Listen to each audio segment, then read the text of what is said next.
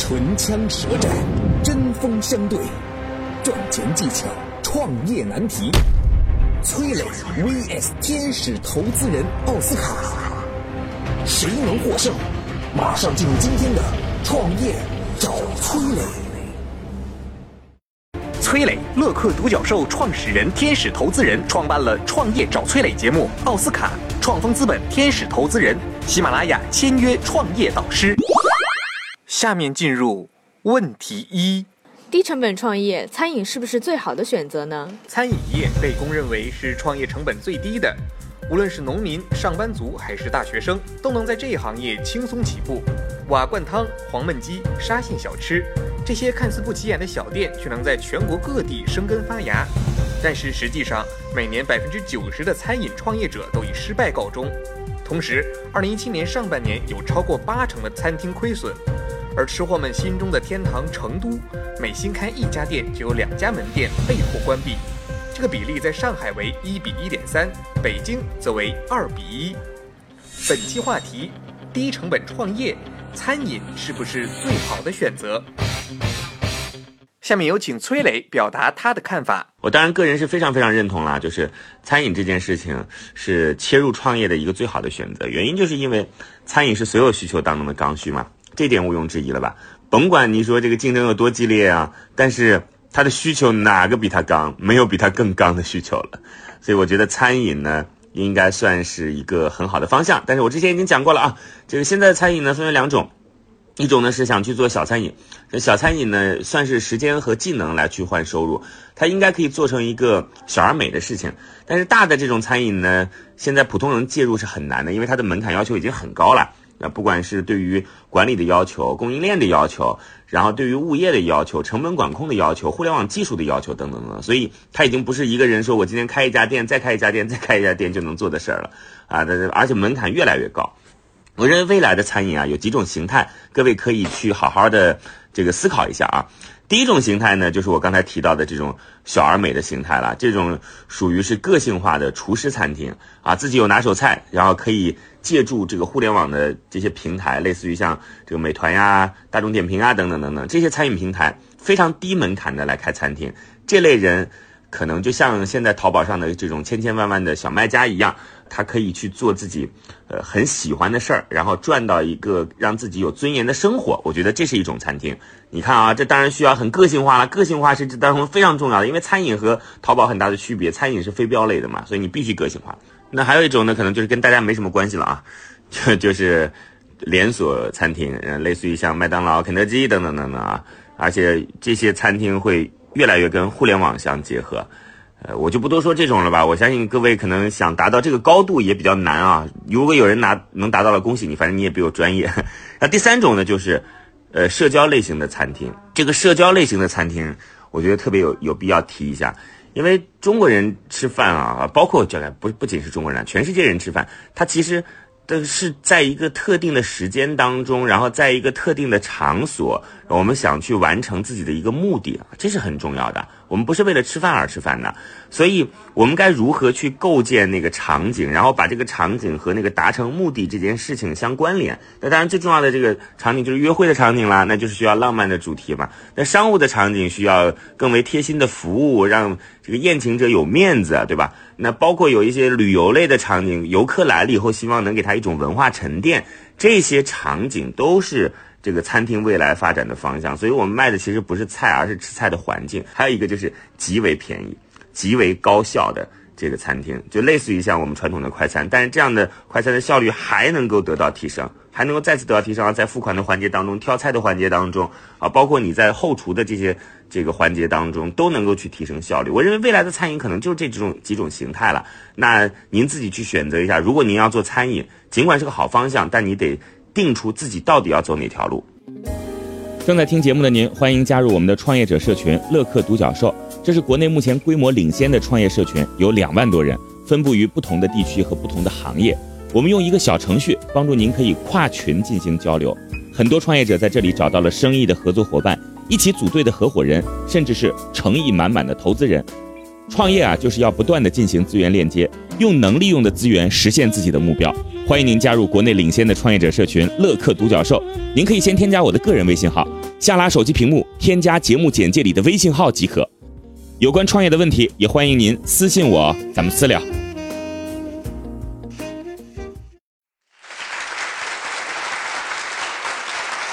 感谢崔磊的精彩发言，下面有请奥斯卡表达他的看法。大家好，我是天使投资奥斯卡。我觉得不是，最低成本的创业是自媒体。你只要做好你的自媒体，你做好你的内容就行了。餐饮的成本低吗？开玩笑，你要找门面吧，门面要租金吧，你要雇人吧，你每天要买物料吧，买菜吧，水电煤这些不是成本吗？虽然餐饮是很考验人的，但是在低成本创业当中，我个人建议大家还是可以去看看一些内容类的，啊，很多人都走出了以前玩微博的火了，啊，一些玩朋友圈公众号的火了，包括现在玩抖音的火了，那你说他们的成本是多少呢？那才是趋于零成本。另外说到餐饮，你们有没有发现过，真的在一些街上，在一些商场里面，餐饮新品牌的迭代率差不多是一到两年。为什么做不下去啊？竞争压力太大，砸的钱也是血本无归。那你真的要说低成本创业，其实不是看成本低不低，而是你喜不喜欢做这件事儿，然后再去想你能坚持做多久，啊，你的成本能不能可控？在考虑了这样一些问题之后，我们再来说这是不是最好的选择。所以不要为了创业而创业，为了开餐厅而餐厅，为了低成本而低成本，这些都是和本质相背离的。先想想清楚自己擅长什么，有什么资源，我们再来说什么是可以降低成本的。感谢奥斯卡的精彩发言。下面让我们来看看各位听众有什么看法。人永远不能不吃饭，大城市乃至国外找一些比较流行的品牌，做出差异化、个性化，一定能够赚钱的。做餐饮其实看着挣钱，亏本的也有不少的。餐饮行业里有很多坑，可能新入行的人一不小心就跨进去了，不好做的。现在做餐饮的太多了，像什么沙县小吃啊，各地都有。做餐饮的人太多，竞争是很激烈的。因为其他项目啊，可能他还要挖掘用户需求，做产品研发。然而自己一个人既没有钱也没有资源，这是很难搞起来的。而餐饮行业它毕竟更接近生活，里面的套路至少你还是会了解一些。没吃过猪肉，难道还没见过猪跑吗？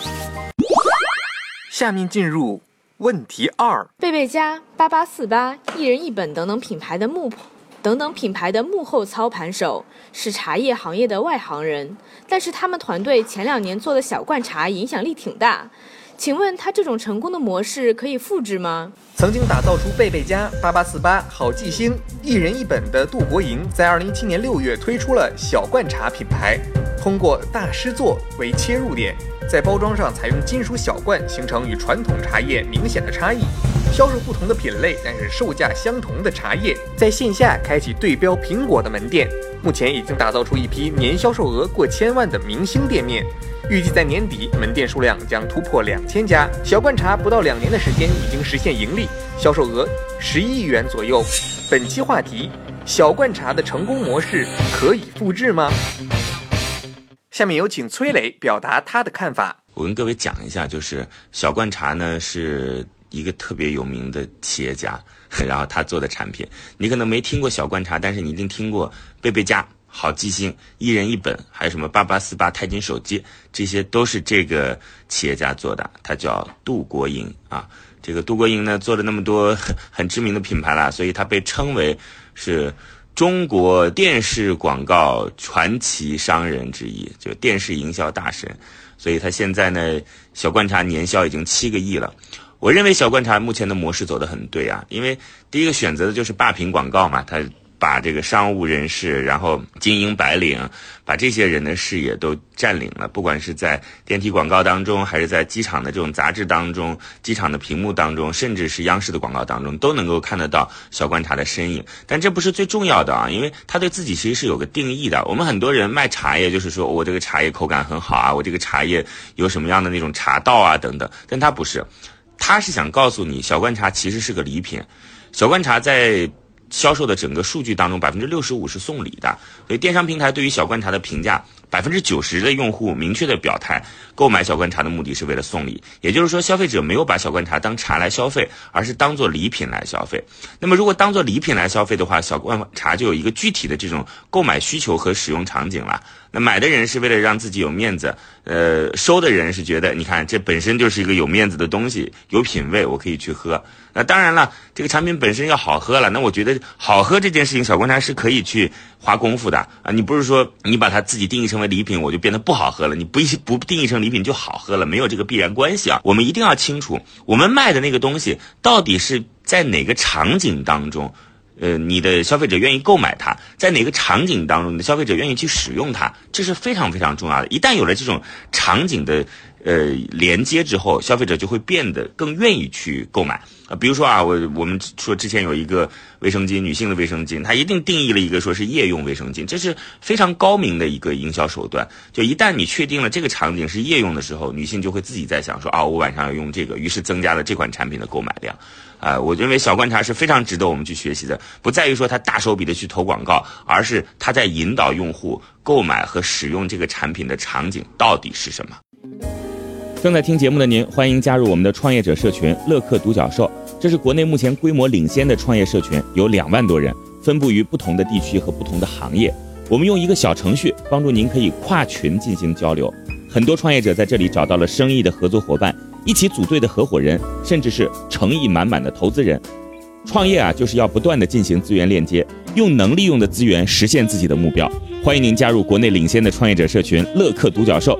您可以先添加我的个人微信号，下拉手机屏幕添加节目简介里的微信号即可。有关创业的问题，也欢迎您私信我，咱们私聊。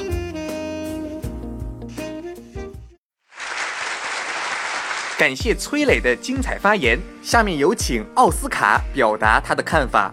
不要模仿，成功是不能复制的。而且你模仿的只是一些外在的形式。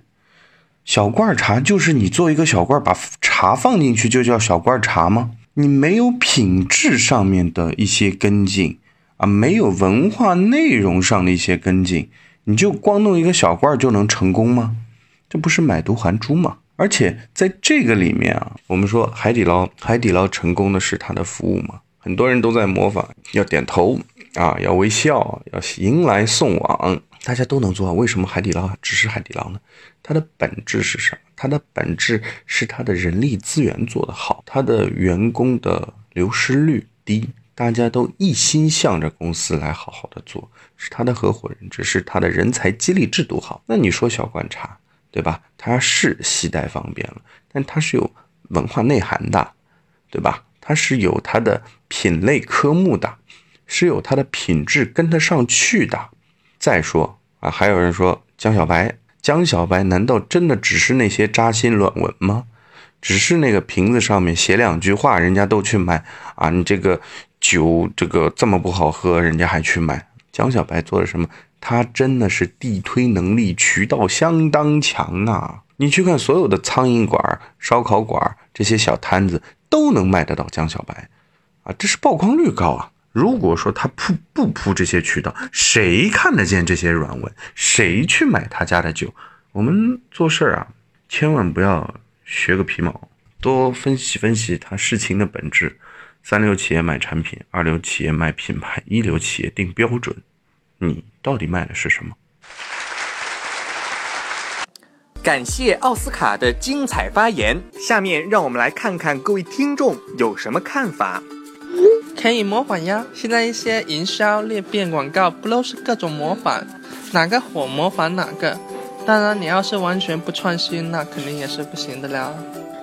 不要模仿，涉及到模仿，永远是在品牌和公司的第二位置。提到的永远都是第一个做的比较好，如果想要深入人心，还是要有创新性。我觉得不要模仿，自己做东西还是要根据自己的基因来。如果你模仿了别人，你现在能做好了，你之后做什么呢？这是第一。第二，你真的能够模仿成功吗？因为肯定有一大批人在模仿的，你不一定能够模仿得出来啊。完全是可以模仿的。国内多少独角兽是模仿了国外的模式，然后在基础上再做调整创新。你比如说滴滴吧，模仿的就是优步。下面进入问题三：灯具创业有一定规模，产品也不错，未来是做加盟商模式。还是想办法进入像小米这样的大品牌生态链呢？据市场调查，在相同的经营领域，相比于独立创业，更多创业者倾向于选择加盟创业。对于一个品牌来说，加盟可以降低风险，学习先进的经验，得到大公司的专业指导。本期话题：有一定影响力的品牌要不要做加盟商的模式？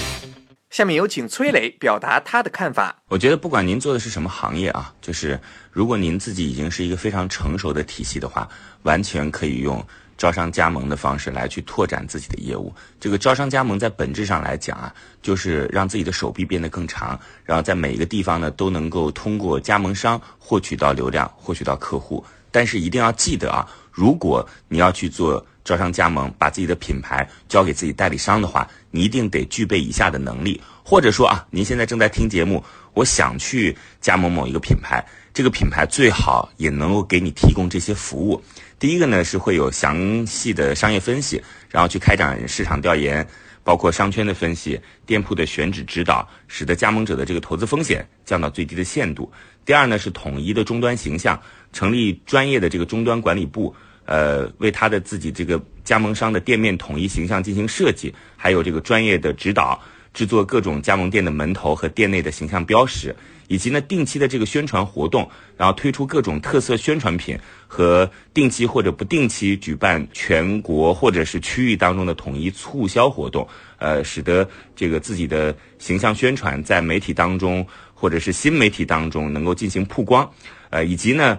高效专业的培训，这非常重要啊！公司来提供营销、设计，呃，包括如果你是做灯具的话，包括安装等这种全方面的培训。还有呢，就是系统的商业道具，包括各种宣传册，然后订货所需的什么预订单呐、保修卡啊、商标名牌啊等等等等。还有呢，就是你得要有顺畅的物流服务。公司为各加盟商，然后代办货物的运输，全国各地快速的反应，然后迅速的能够到达。那另外呢，还要有售后体系，设有专门的这个售后服务的专线，为加盟商随时来解决自己的后顾之忧。如果你已经把这些都做完了，我觉得你是真正能够具备找代理商、找加盟商的能力了。呃，我希望通过这样的。呃，一个点一个点的突破，让自己的品牌可以借加盟商之手找到更多的用户。当然，我刚才提到的这些都是内功，锻炼好内功之后，再去思考自己有没有去作为一个品牌方赋能于加盟商的这种可能性。正在听节目的您，欢迎加入我们的创业者社群“乐客独角兽”，这是国内目前规模领先的创业社群，有两万多人，分布于不同的地区和不同的行业。我们用一个小程序帮助您，可以跨群进行交流。很多创业者在这里找到了生意的合作伙伴，一起组队的合伙人，甚至是诚意满满的投资人。创业啊，就是要不断的进行资源链接，用能利用的资源实现自己的目标。欢迎您加入国内领先的创业者社群“乐客独角兽”。您可以先添加我的个人微信号，下拉手机屏幕添加节目简介里的微信号即可。有关创业的问题，也欢迎您私信我，咱们私聊。